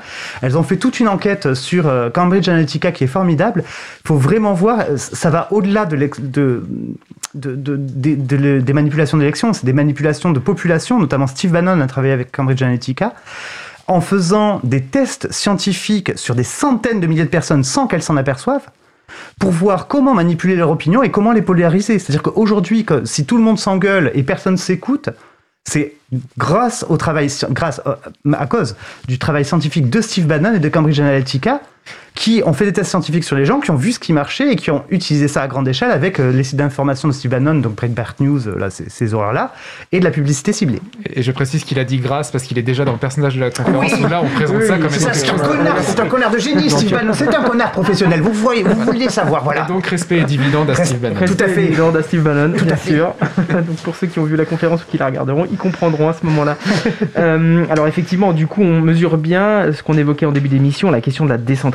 Mhm. Finalement, c'est euh, c'est extrêmement important pour éviter de donner le pouvoir à une, en- une entreprise et euh, qui peut influencer directement les démocraties, qui C'est ça. Qui peuvent, qui peuvent influencer la culture aussi. Enfin, comme je dis, j'ai été youtubeur. Euh, Si tu veux, moi j'ai vu comment, euh, parce que j'étais dans ce milieu de vidéastes, notamment en 2014-2015, quand il y avait un, un aspect un peu radio libre, on avait l'impression qu'on pouvait faire tout ce qu'on voulait, c'était génial, tu vois, il y avait une, un- une dynamique magnifique, vraiment. Et tu vois des gens qui, d'un coup d'un seul, vont commencer à se mettre des- à, à faire des titres, ça tourne mal, prank, à faire des, des gueules bizarres sur leurs vignettes. En fait, et, et à changer leur contenu, tu vois, euh, qui faisaient des vidéos de euh, euh, 45 minutes parce que ça les éclatait, mais non, l'algorithme, il te dit que tu dois en faire 3 à 5 minutes. Et puis non, ça, ça, ça va plus maintenant. euh, deux ans plus tard, il faut faire des 7 à 9 minutes, à 12 minutes, et puis raccourcir ton générique et dire abonne-toi, mets la cloche. Tu vois que dès que tu as plus de 2000 abonnés, Google t'offre une formation.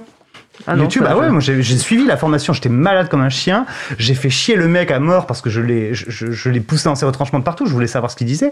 Euh, mais tu as une formation en ligne avec des slides et tout qu'il te donne jamais bien sûr. Euh, voilà, mais pour t'expliquer qu'est-ce qu'il faut faire pour que tes vidéos soient en tête d'affiche. Alors à l'époque, il, il- donc il t'éduque, il te dresse en fait. Et fondamentalement, en choisissant la plateforme et en choisissant quelles sont les récompenses que tu auras sur la plateforme en tant que créateur, ils choisissent comment est-ce que tu vas créer, le format de ce que tu vas créer, mais le fond et la forme, quand on crée, est toujours là, va toujours ensemble. Et donc, ils changent la culture. Donc, ça change la politique, ça change la culture. Tout ça, pourquoi? Parce qu'à chaque fois, il n'y a qu'un seul endroit où on va voir la vidéo, il n'y a qu'un seul endroit où on prend son email, il n'y a qu'un seul endroit où on discute avec ses potes. Alors si je poussais, je me fais un peu l'avocat du diable, mais la décentralisation, est-ce que finalement on sépare pas aussi des cultures? Comment, comment, comment on fait pour lutter contre ça avec la décentralisation? Il y a des moyens, j'imagine, quand même, pour rassurer un peu les auditeurs? Alors, attends. Parce que c'est ce qu'on pourrait objecter. Ouais, ouais, ouais, mais je suis même pas sûr que cette objection soit, soit, juste. C'est-à-dire que, euh, enfin, moi, je suis désolé, mais les bulles sociales, il n'y a jamais eu besoin d'Internet pour qu'elles existent, quoi.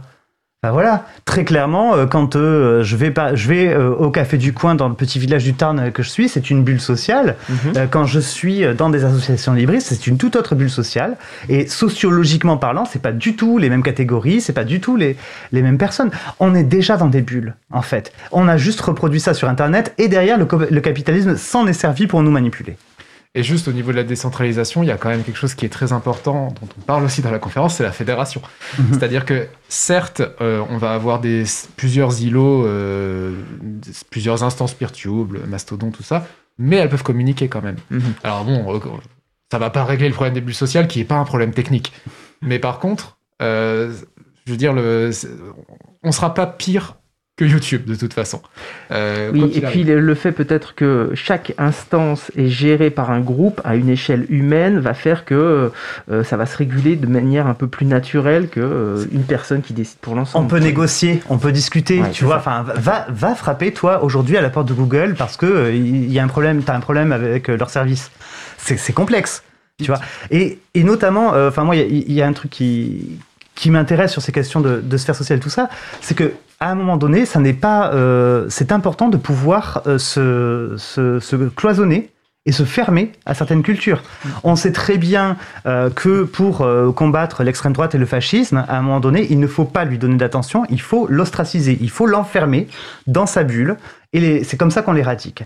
Euh, Ça, vraiment, il y a des études scientifiques là-dessus, hein, voilà.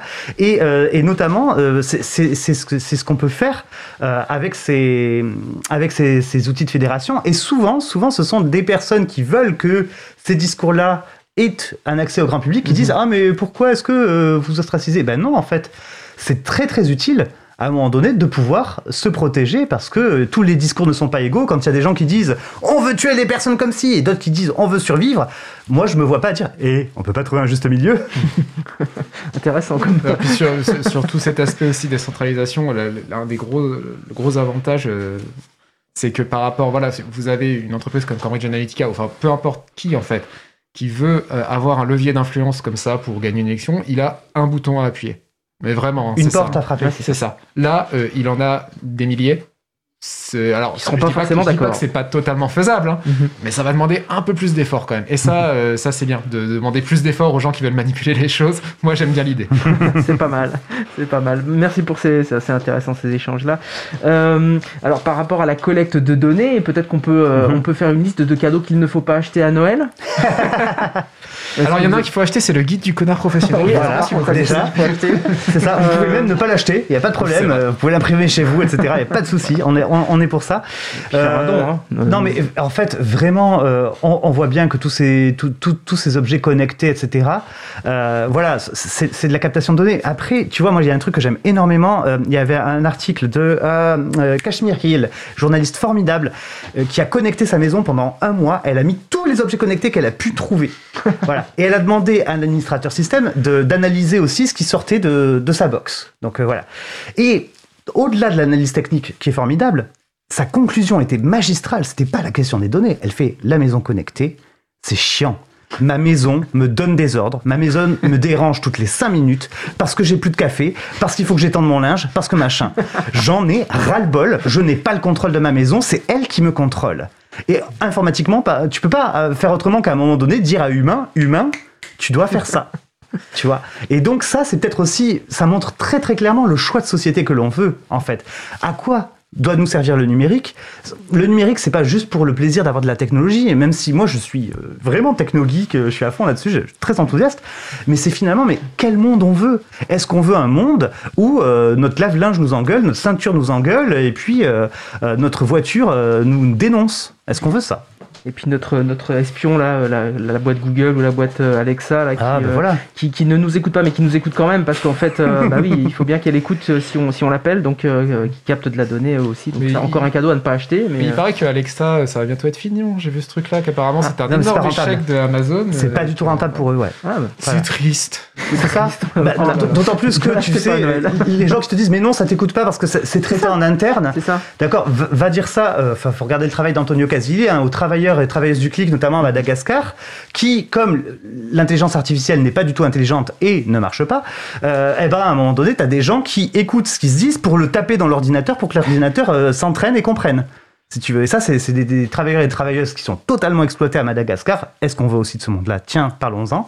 Euh, voilà, et, et qui écoutent donc nos conversations. Ça s'est passé aussi avec Apple, ça s'est pas Apple et, Siri, hein, leur assistant vocal. Ça s'est passé avec Google. On a vraiment des témoignages de partout euh, sur ces choses-là. Euh, Il y a plein de gens en fait qui euh, aujourd'hui euh, tapent les phrases qui sont entendues. Merci tous les deux. On arrive au bout du sujet long. Le, le temps est passé extrêmement vite. On aurait encore eu euh, 3 milliards de choses- 42 milliards de choses à dire. Euh, Est-ce que vous avez une dernière chose à, à dire avant que je passe la parole à, à Isabella? Prout. On- on Ah oui, Prout, c'est une bonne conclusion. si, non, moi je suis obligé, je suis salarié Framasoft, donc soutenir.framasoft.org. Voilà, n'hésitez pas à nous soutenir. Ouais, ok, bon. Et puis l'April avant de passer la parole. euh, aussi Oui, ah l'April. bah oui, tout à fait, important. Merci Laurent, merci à nos deux invités, Ji et Pouyou. Nous allons faire une pause musicale. Après la pause musicale, nous écouterons l'interview d'Eve, nouvelle recrue du groupe Transcription de l'April. Nous allons donc euh, écouter Nunca par euh, El Violinista del Amor et Los Pibes euh, que Miraban, je pense. On se retrouve juste après. Belle journée à l'écoute de Cause Commune, la voix des possibles. Cause commune.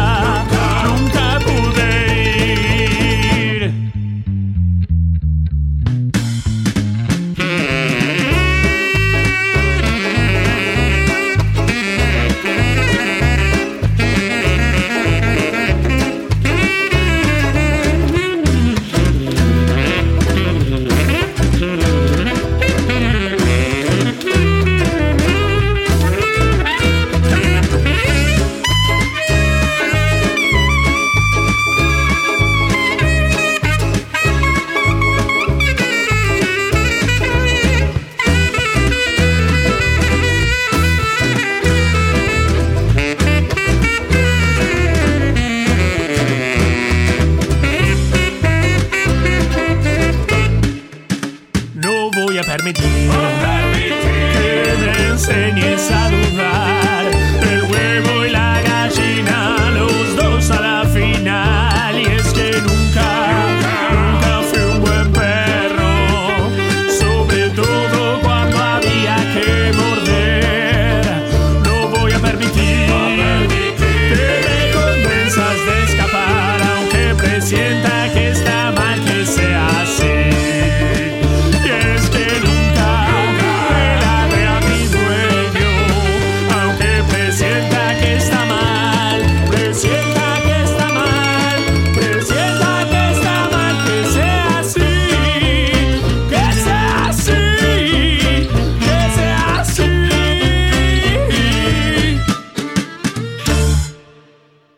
Venons d'écouter Nunca par El Violinista del Amor et Los Pibes qui Miraban, disponible sous licence libre Creative Commons CC BY SA 3.0.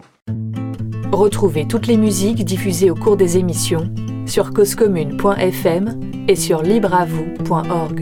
Libre à vous, libre à vous, libre vous. L'émission de l'April sur les libertés informatiques.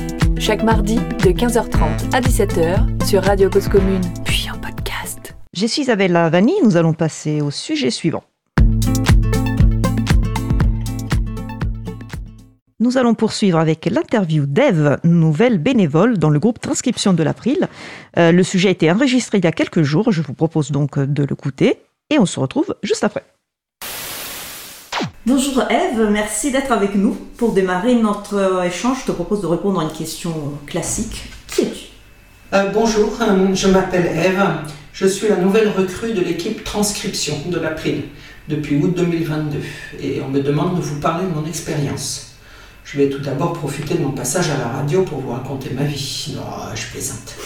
Mais quand même, le contexte n'est pas anodin ni universel dans l'équipe. Donc, quelles circonstances as-tu démarré euh, euh, ton activité dans le groupe Transcription?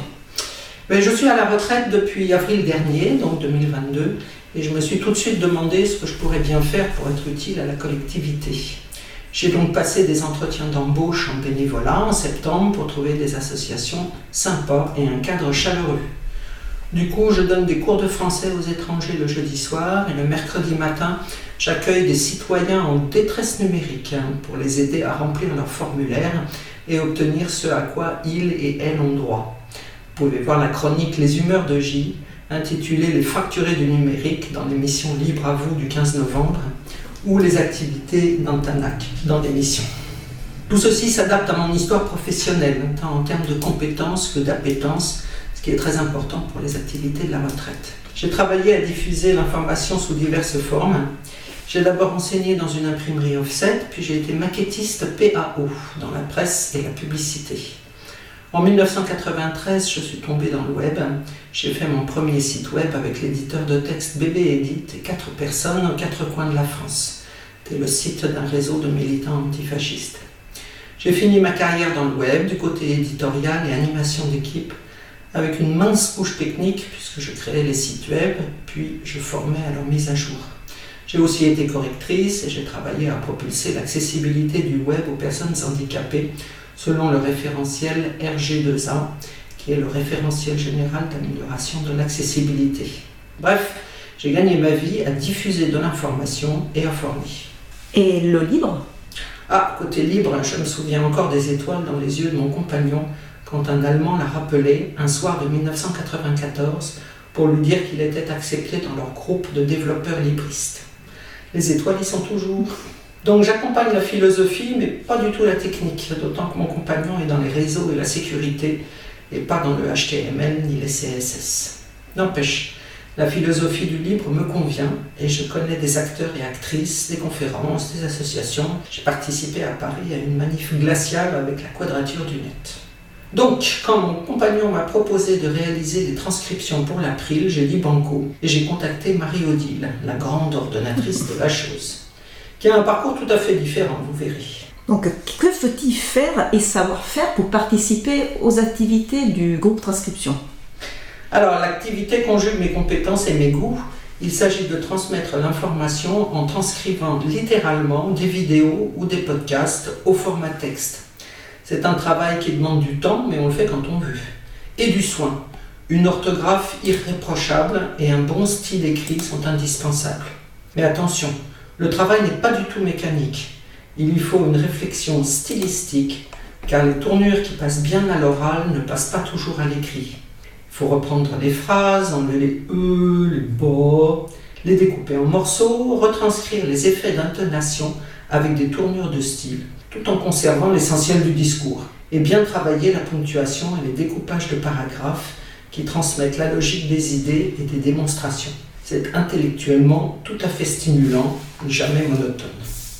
Je profite également du format texte pour faire de l'enrichissement en fournissant des liens par note de bas d'article.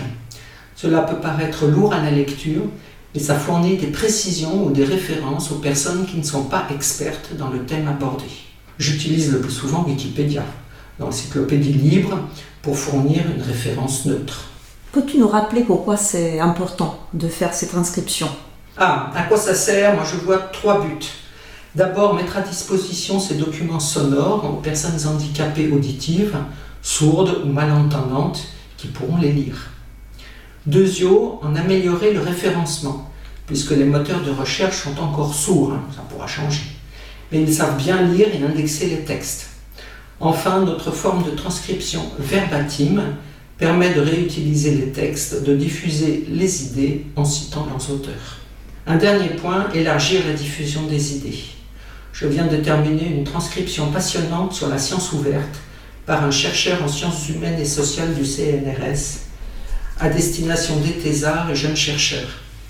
Il s'agit de promouvoir la publication sur des licences libres de la recherche scientifique, qui est alors considérée comme un bien commun. La vidéo en ligne, passionnante et très utile, avait 321 vues quand j'ai commencé la transcription. J'espère que la publication du texte lui donnera plus de visibilité. Peut-être que des personnes euh, à l'écoute ont déjà envie de participer à ces activités. Euh, est-ce qu'il faut des besoins, est-ce qu'il faut des outils professionnels pour euh, les besoins de- du groupe? Alors non, pas du tout. Moi, comme outil, j'utilise mes dix doigts qui tapent très vite à la machine, comme on disait quand j'étais gamine, et le logiciel libre VLC pour écouter la piste sonore, la faire avancer ou reculer ou rejouer selon mon besoin. J'utilise le logiciel libre Scribe qui me fournit une transcription automatique qui fait 50% du boulot. Après, il faut écouter et corriger sur l'outil bloc-notes de votre système d'exploitation. Enfin, vous intégrez le texte au wiki de l'April, c'est très simple, pour une relecture indispensable par une autre personne. Car foi de correctrice, on ne se corrige jamais bien soi-même. Bien sûr, Marie-Odile fera valider la transcription par les personnes interviewées, et de là, hop, en ligne sur le site librealire.org, où les statistiques de consultation du site indiquent 400 visites par jour, un chiffre en nette augmentation cette année. Quelles vidéos ou quels podcasts euh, sont retranscrits euh, par le groupe? Le thème qui relie tous les documents, c'est le libre, hein, bien sûr. Nous avons une longue liste de transcriptions à faire, trouvées sur les réseaux sociaux, Twitter, Mastodon.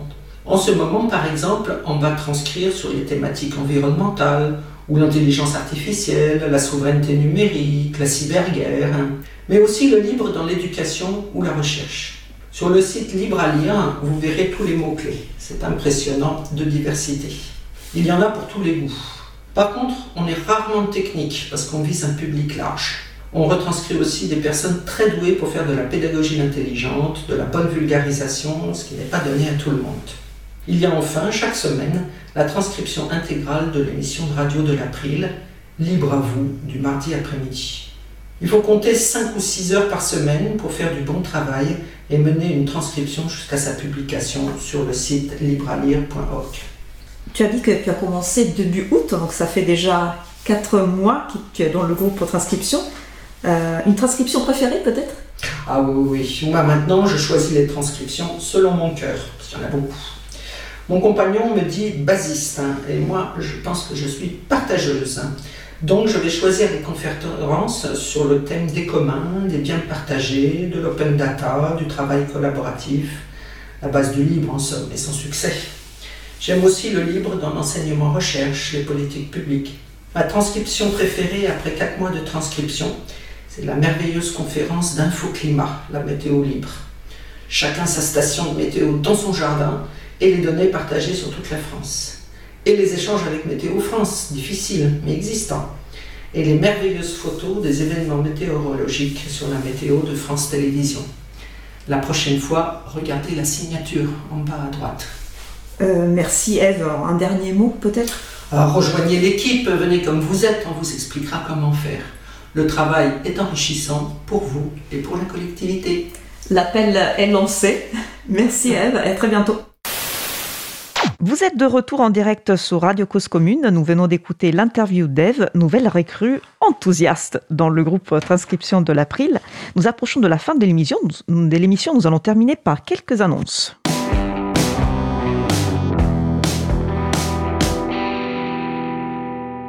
Nous proposons un questionnaire pour connaître l'auditorat de Libre à vous. Vos réponses à ce questionnaire sont très précieuses pour nous. Elles nous permettront d'évaluer l'impact de notre émission et de mieux vous connaître. Euh, de votre côté, ce questionnaire est une occasion de nous faire deux retours. Répondre au questionnaire vous prendra 5 minutes. Rendez-vous sur libreavou.org.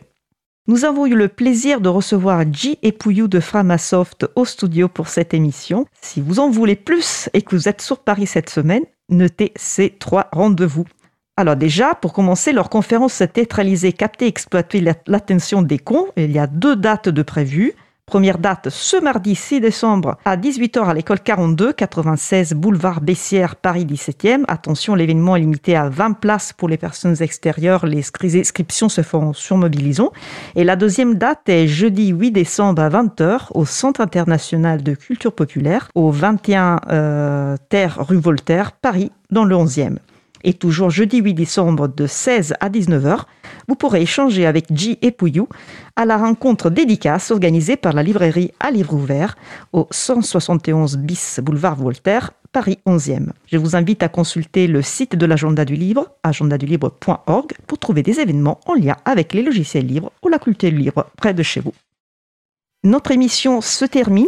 Je remercie les personnes qui ont participé à l'émission Laurent Costi, J, Pouillou, Vincent Calam, Eve. Aux manettes de la régie aujourd'hui, Étienne Goni. Merci également aux personnes qui s'occupent de la post-production des podcasts, Samuel Aubert, Elodie Daniel Giraudon, Lingen, Julien Haussmann, bénévole à l'April, et Olivier Gréco, le directeur d'antenne de la radio. Merci aussi à Quentin Gibaud, bénévole à l'April, qui découpera le podcast complet en podcast individuel par sujet. Vous retrouverez sur notre site web libravou.org toutes les références utiles, ainsi que sur le site de la radio causecommune.fm. N'hésitez pas à nous faire de retour pour nous indiquer ce qui vous a plu, mais aussi des points d'amélioration. Vous pouvez également nous poser toutes questions nous y répondrons directement lors d'une prochaine émission. Toutes vos remarques et questions sont les bienvenues à l'adresse contact.libravou.org. Si vous préférez nous parler, vous pouvez nous laisser un message sur le répondeur de la radio pour réagir à l'un des sujets de l'émission, pour partager un témoignage, vos idées, vos suggestions, vos encouragements ou pour nous poser une question. Le numéro du répondeur 09 72 51 55 46, je répète 09 72 51 55 46. Nous vous remercions d'avoir écouté l'émission. Si vous avez aimé cette émission, n'hésitez pas à en parler le plus possible autour de vous et à faire connaître également la radio cause commune, la voix des possibles. La prochaine émission, radio en direct, mardi 13 décembre 2022 à 15h30. Notre sujet principal portera sur la politique logicielle libre de Lyon et du Grand Lyon. Nous vous souhaitons de passer une belle fin de journée et on se retrouve en direct mardi 13 décembre. Et d'ici là, portez-vous bien.